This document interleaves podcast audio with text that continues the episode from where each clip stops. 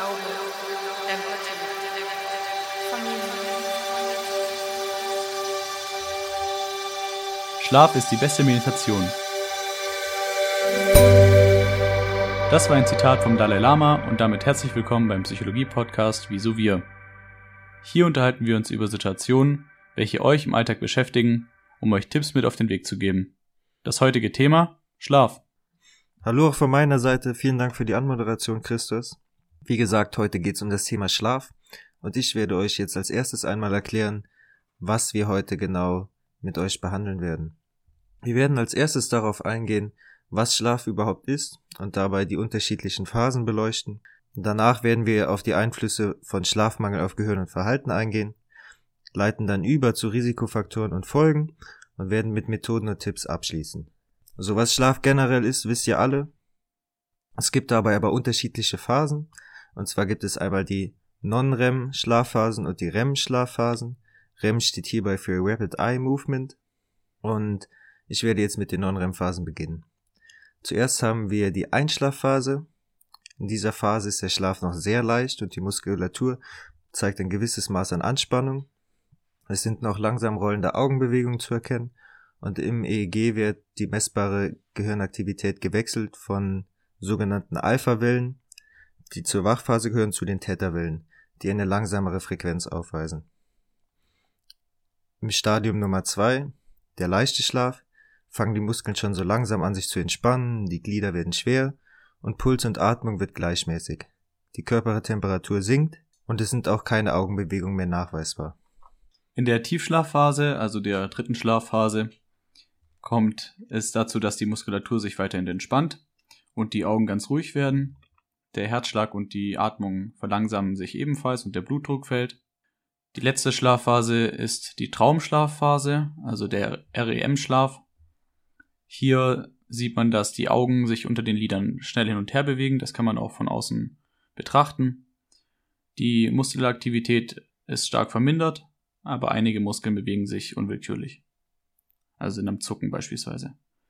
Die Atemfrequenz und die Tiefe der Atemzüge erhöht sich und in dieser Phase sind eben die Träume am intensivsten und an diese Träume, die man in dieser Phase hat, kann man sich beim Aufwachen auch am ehesten erinnern wenn man sich überhaupt an die Träume erinnern kann.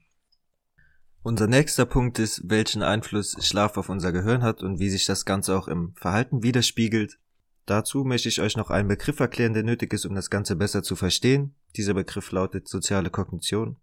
Und er erklärt, wie wir unser menschliches Verhalten, wie soziale Wahrnehmungen oder Interaktionen, Vertrauen, Konflikte, Erkennen von Emotionen bei anderen und die individuelle Wahrnehmung verarbeiten.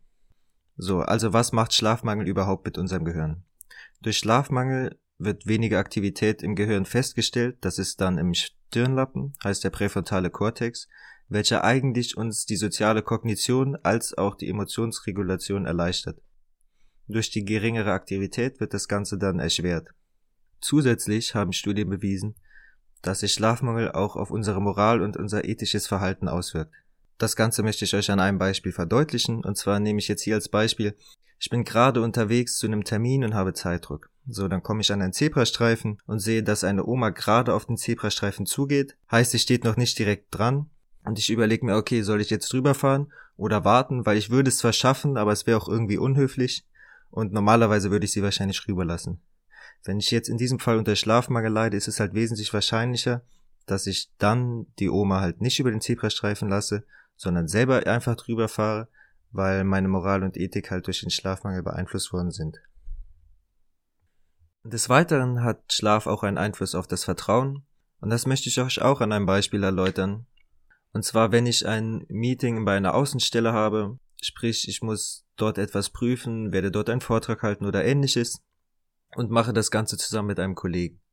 So, ich weiß, dass einer pünktlich vor Ort sein muss und ich schon zu spät bin, und schreibe darauf dem Kollegen eine WhatsApp-Nachricht und frage, hey, wie sieht's denn aus? Bist du pünktlich dort? Der Kollege hat mir halt nicht auf meine Nachricht geantwortet und aufgrund des Schlafmangels vertraue ich dann halt nicht darauf, dass der Kollege pünktlich dort sein wird und gebe dann halt selber mehr Gas und fahre beispielsweise zu schnell, wo ich es eigentlich nicht tun sollte. Interessant ist es dabei auch, dass die Vorurteile sich dadurch verstärken Und beispielsweise, wenn der Kollege Grieche ist, und die sind ja öfters mal und gern zu spät, ich darf das sagen, weil ich Grieche bin, dann, dann glaube ich eben noch mehr nicht daran, dass er pünktlich kommen wird, weil ich mir halt selbst sage, ja, ist doch klar, als ob der Grieche da irgendwie pünktlich kommen wird. ist doch ein gutes Ja. Beispiel, oder? Ja, kann ich auch auf jeden Fall nachvollziehen und an dieser Stelle Grüße an die griechischen Freunde. Zudem wird aber auch durch Schlafmangel unsere Entscheidungsfindung beeinträchtigt. Dies wirkt sich insofern darauf aus, dass wir, wenn wir eine schlechte Schlafqualität in der vorangegangenen Nacht gehabt haben, dass wir beispielsweise uns dazu mehr entscheiden, mehr Fastfood oder außerhalb zu essen. Was sich dann auch in zweiter Reihe sozusagen zusätzlich zu dem schlecht geschlafen haben auf äh, unsere Gesundheit auswirkt. Das kenne ich selbst auch nur zu gut, wenn ich zum Beispiel feiern war und am nächsten Tag halt erst um 12 Uhr aufstehe, dann habe ich meistens auch keine Lust, noch irgendwas zu kochen. Ähm, kurze Frage, 12 Uhr morgens? Ja, ja, 12 Uhr morgens natürlich. Ja. Außerdem hat Schlaf noch einen Einfluss auf die Leistungsfähigkeit und die Belastbarkeit. Dabei konnte herausgefunden werden, dass allein schon ein Tag an Schlafmangel bei Studenten dazu ausreicht, dass Leseaufgaben signifikant schwieriger wahrgenommen werden und auch zeitaufwendiger wahrgenommen werden. Also kurz gesagt kann man das zusammenfassen, dass eine höhere Belastungswahrnehmung dadurch auftritt und eine geringere Leistungsfähigkeit. Medic und Kollegen haben sich außerdem 2017 damit auseinandergesetzt, welche kurz- und langfristigen Folgen durch Schlafmangel auftreten können und was auch Risikofaktoren dafür sind. Die Risikofaktoren selbst sind beispielsweise Alkoholgenuss, Schichtarbeit, aber auch Lärm und Lichten der Schlafumgebung. Ich denke, die meisten Dinge davon kennt man oder hat man selber schon mal wahrgenommen, dass wenn man abends äh, schön feiern war und Alkohol getrunken hat, dass man eben am nächsten Tag das Gefühl hat, dass man eben nicht so gut geschlafen hat. Ja. Ich denke, das kennen die meisten. Und wenn nicht, sind die Zuhörer noch zu jung. Wie du gerade schon gesagt hast, wurden in dieser Studie auch Kurz- und Langzeitfolgen herausgearbeitet, welche ich auch sehr interessant fand.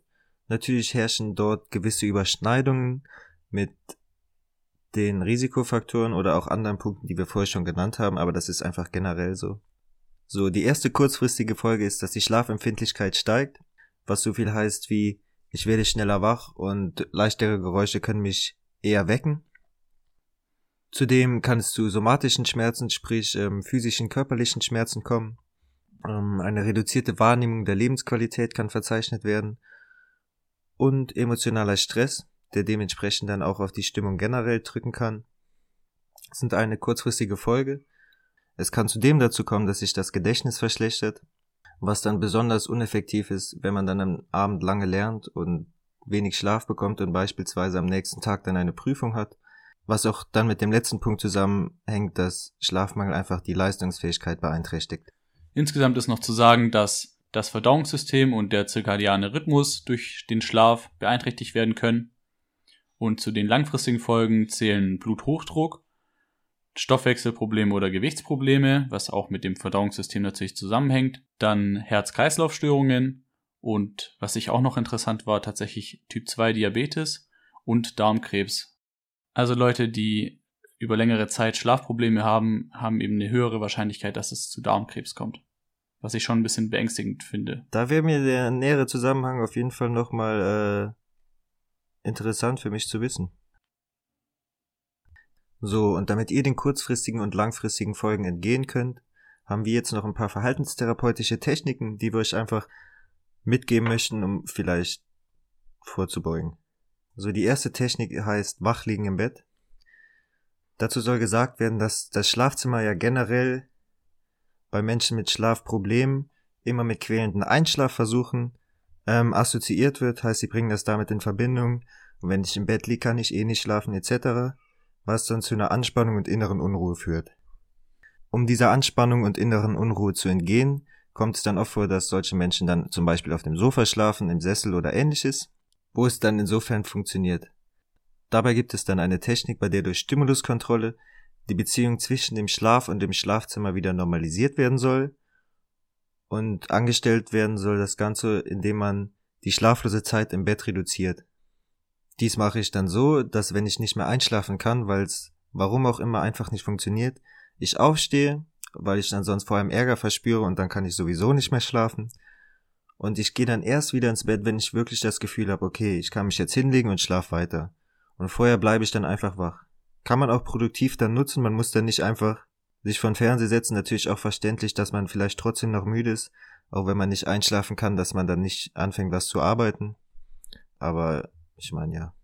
Ja, ich denke, dass gerade dann, wenn man sowieso schon ein bisschen müde ist und dann noch was Produktives macht, dann wird man erst richtig müde. Also so ist es zum Beispiel bei mir oft, dass wenn ich mich dann vor den Fernseher setze, dann werde ich nicht so müde, dass ich dann im Nachhinein einschlafen Ja. kann, sondern wenn ich dann ein Buch lese oder so, dann Ja, sehe ich auch so. ich also ein. Bildschirme halten wach.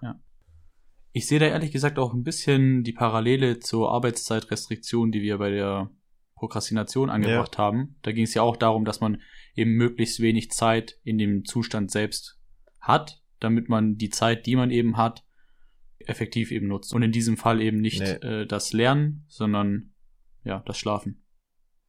Ja. Nee, das äh, hängt auch damit zusammen, passt aber noch mehr zu dem nächsten Punkt, auf den ich direkt überleiten werde, sofern ich aber noch zwei Sachen gesagt habe zum Thema generelles Wachliegen im Bett. Was auch dabei förderlich ist, wenn man nicht außerhalb des Bettes schläft, heißt beispielsweise halt auf dem Sofa, wie wir es eben schon angesprochen haben, einfach damit Schlaf auch mit dem Bett assoziiert wird und nicht mit irgendwas, wo es halt einfach nur bequem ist. Falls aber eine Schlafstörung vorliegt, was man im Vorhinein manchmal auch gar nicht wissen kann, sollte man das halt vorher abklären und wissen, dass auch keine körperlichen Symptome verursachen dafür sind, dass man halt wach liegt. Und generell kann man dazu dann noch sagen, man sollte das Bett einfach nur für Schlaf nutzen und vielleicht auch für sexuelle Aktivitäten und Streiten gilt im Bett als Tabu. So, die nächste verhaltenstherapeutische Technik ist die der Schlafrestriktion, die auch der der Arbeitsrestriktion sehr ähnlich kommt. Hierbei soll die Zeit, die ich im Bett verbringe, einfach der Zeit näher kommen, die ich auch schlafen werde oder die ich tatsächlich geschlafen habe. Und man geht dabei bei einem Minimum von sechs Stunden Schlaf aus. Hierbei sollte man natürlich aber auch körperliche Ursachen für die Schlafstörung ausschließen. Heißt, um das Ganze jetzt euch noch mal ein bisschen zu verdeutlichen, bei der Schlafrestriktion geht es einfach darum, dass wenn ich eine gewisse Zeit im Bett gelegen habe und davon aber auch sagen wir mal, nur 80% geschlafen habe, dann verkürze ich am nächsten Mal die Zeit, die ich im Bett liege, um diese 20%. Und wenn ich im besten Fall dann 95 oder 100% der Zeit, die ich im Bett gelegen habe, auch geschlafen habe, dann kann ich auch diese Zeit erhöhen und dann beispielsweise eine halbe Stunde länger mal dranhängen und gucken, wie das Ganze funktioniert. Okay, das ist ja tatsächlich eins zu eins die Arbeitszeitrestriktion nur eben auf Schlaf umgemünzt. Ja. Okay, ja, gut, interessant. Also Ja. gut, dann haben wir das auch ausgestellt. Deine Verknüpfungsgabe ist ein Talent. Ja, perfekt. Hast du sonst noch was zu sagen zu der Technik oder? Nee, dazu speziell nicht, aber es gibt noch zwei andere Methoden, die ich unseren Zuhörern mit auf den Weg geben will. Und zwar nennt sich die eine Methode einfach Uhr. Da geht es darum, dass Menschen, die an Schlaflosigkeit leiden, es vermeiden sollten, auf die Uhr zu sehen, weil dieser Blick auf die Uhr einen Zeitdruck auslösen kann und der führt dann zur Anspannung. Und wenn dieser Zeitdruck halt entfällt, was ich dann mache, indem ich all möglichen Uhren oder ähnliches weglege nachts, ist es mir halt leichter, einfach einzuschlafen oder auch durchzuschlafen. Und die letzte Technik ist die Entspannungstechnik. Da geht es darum, dass Entspannungsübungen vor der Schlafenszeit eine Einschlafneigung fördern können. Beispiele dafür wären Meditation, Biofeedback oder auch Hypnose, welche sich gut eignen, um Schlafprobleme zu mindern. Was ist Biofeedback? Biofeedback wäre beispielsweise, wenn jemand der Zähne knirscht, ein Gerät angeschlossen bekommt, was halt die Muskelanspannung misst. Ja. Und wenn dann diese Muskelanspannung beispielsweise zu hoch ist, dann macht das Gerät einen Piepston. Ah, okay. So, und du wirst im Wachzustand darauf konditioniert, also bekommst im Wachzustand beigebracht, dass wenn dieser Piepston ertönt, du halt zu viel Anspannung in der Kiefermuskulatur hast Mhm. und das wird dann sozusagen dieses erlernte Wissen wird halt mit in den Schlaf übernommen und wenn du dann im Schlaf beispielsweise Zähne knirschst, dann piept das Ding Und man merkt und du äh, wirst halt wach und merkst, okay, kannst dich nochmal bewusst darauf fokussieren, Mhm. deine Muskeln zu entspannen und hoffentlich dann besser weiterschlafen. Ja. Es reicht halt nicht, wenn ihr das einmal macht, dann könnt ihr nicht erwarten, okay, jetzt werde ich auf jeden Fall heute super schlafen, sondern es ist eine Sache, die Übung braucht. Man kann sich dann auch bei jedem Mal mehr darauf einlassen und ähm, es wäre auf jeden Fall gut, wenn man das Ganze mehrmals pro Woche macht, diese Entspannungsüben, und am besten halt auch täglich. Als Alternative zu diesen Entspannungsübungen möchte ich euch noch mitgeben, dass ihr auch einfach wohltuende Tätigkeiten ähm, für eure Person generell übernehmen könnt als Entspannung, weil einfach was, was einem gut tut, auch generell entspannt. Sofern es halt jetzt nicht mit einer hohen körperlichen Aktivität oder irgendwas, was euch wieder wach macht, einhergeht. So, aber du hast ja, wenn ich das richtig in Erinnerung habe, deine Bachelorarbeit über Schlaf geschrieben. Heißt, es gibt ja doch bestimmt noch eine Menge, die du ergänzen kannst. Ja, zum einen ist es die Bachelorarbeit und zum anderen ist es auch einfach meine persönliche Erfahrung, die ich schon mit dem Thema Schlaf machen konnte. Ich Ja. bin nämlich selbst ein bisschen komisch, was das Thema Schlaf angeht. Ich hatte zum Beispiel auch eine Phase, in der ich keinen richtigen Nachtschlaf hatte, sondern immer wieder kurze Schlafzeiten hatte, beispielsweise, dass ich nachts nur drei Stunden geschlafen habe und dann über den Tag verteilt, also beispielsweise jetzt morgens um fünf dann aufgewacht, dann sechs Stunden wach gewesen, dann nochmal eineinhalb Stunden geschlafen, dann nochmal fünf Stunden wach gewesen, dann nochmal eineinhalb Stunden geschlafen, dann eben dann wieder nachts diese drei Stunden. An sich, Hast du da ja, Zeit gebraucht, um dich daran zu gewöhnen? Falls ja, wie lang? es hängt tatsächlich so ein bisschen damit zusammen, dass man sich auch quälen muss am Anfang, dass man halt wirklich müde ist. Das, äh, denke ich, kann man auch so übertragen aus dieser Methode der Schlafrestriktion, die du ja schon genannt hast. Also es ist schwierig, das Ganze umzusetzen, wenn man einfach das, äh, ja, so von heute auf morgen einfach so umsetzen will. Es ist eher sinnvoll, dass man sagt, okay, ich schlafe jetzt ein bis zwei Tage wirklich wenig, dann bin ich so müde, dass ich theoretisch jeden Moment, wenn ich ins Bett fall, dann auch wirklich direkt einschlaf. Und dementsprechend war es dann halt auch so. Also ich habe natürlich dann nachts, wenn ich dann um zwei Uhr nachts irgendwie schlafen gegangen bin und dann wusste ich, ich habe jetzt nur Mhm. drei Stunden zu schlafen, war aber schon ultra müde, dann schläft man halt auch direkt ein. Und in den ersten zwei bis drei Tagen ist es wirklich schwierig, weil man schläft ja so gesehen in der gesamten Zeit dann schon trotzdem weniger, als wenn man jetzt acht Stunden an sich einmal durchschlafen würde.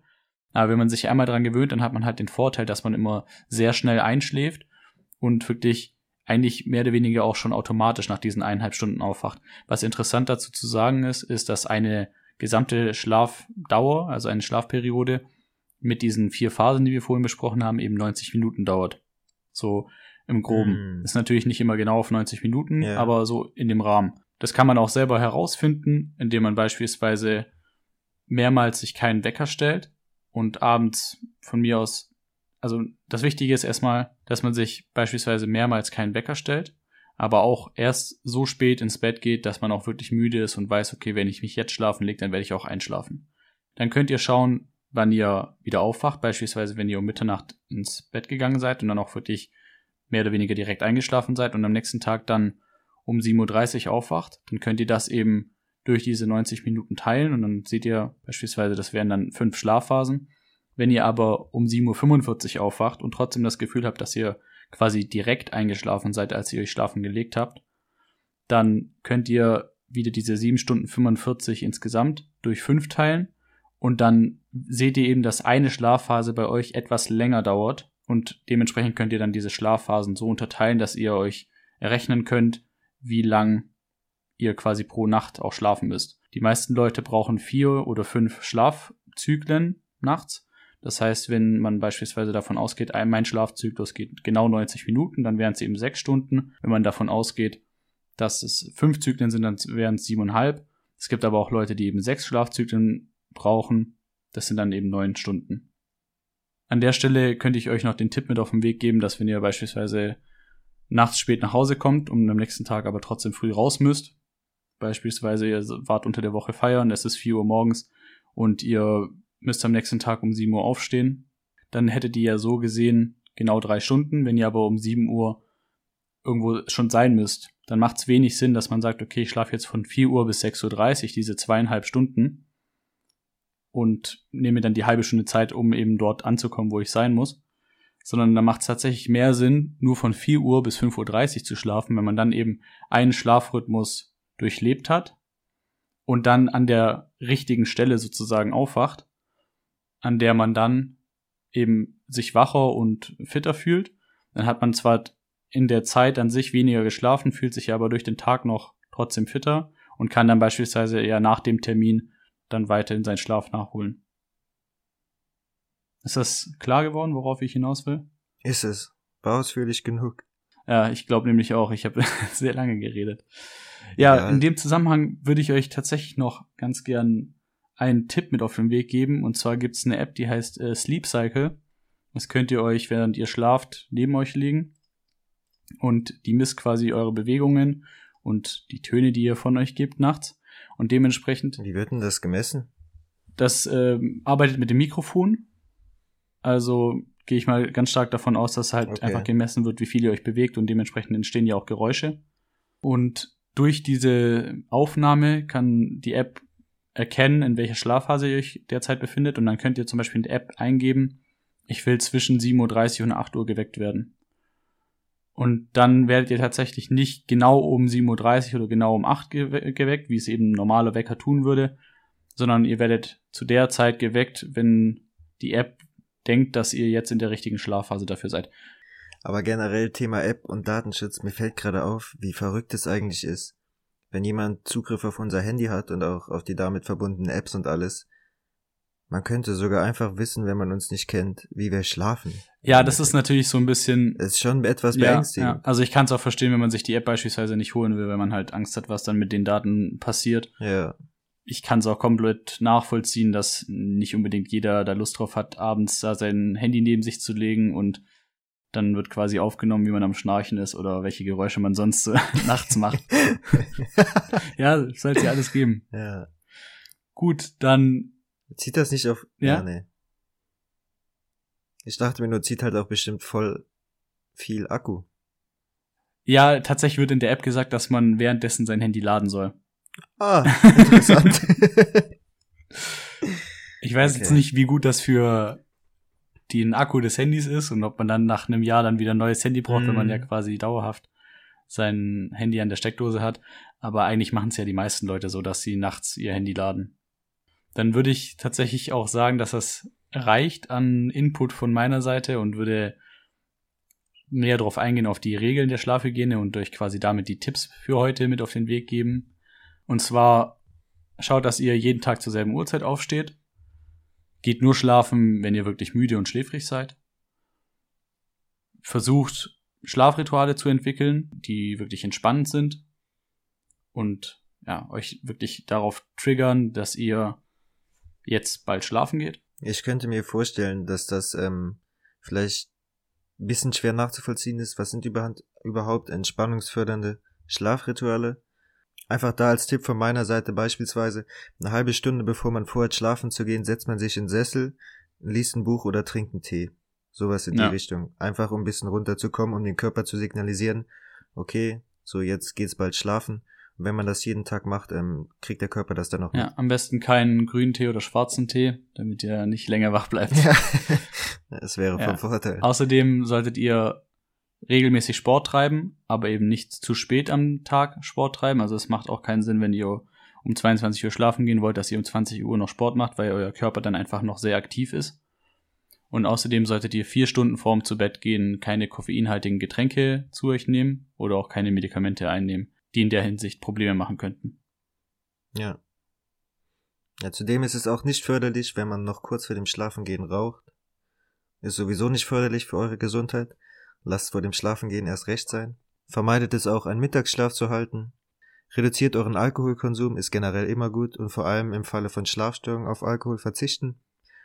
Und auch Schlaftabletten vermeiden. Und wenn es nicht möglich ist, diese zu vermeiden, sehr vorsichtig und sparsam damit umgehen, weil die auch zu einer Abhängigkeit führen können, dass man später gar nicht mehr ohne diese schlafen kann. Das soll es für heute gewesen sein. Vielen Dank, dass ihr zugehört habt. Falls ihr Fragen oder Anmerkungen habt, dann schreibt uns gerne auf Instagram oder Facebook. Ansonsten hören wir uns in zwei Wochen. Bis dahin. Macht's gut.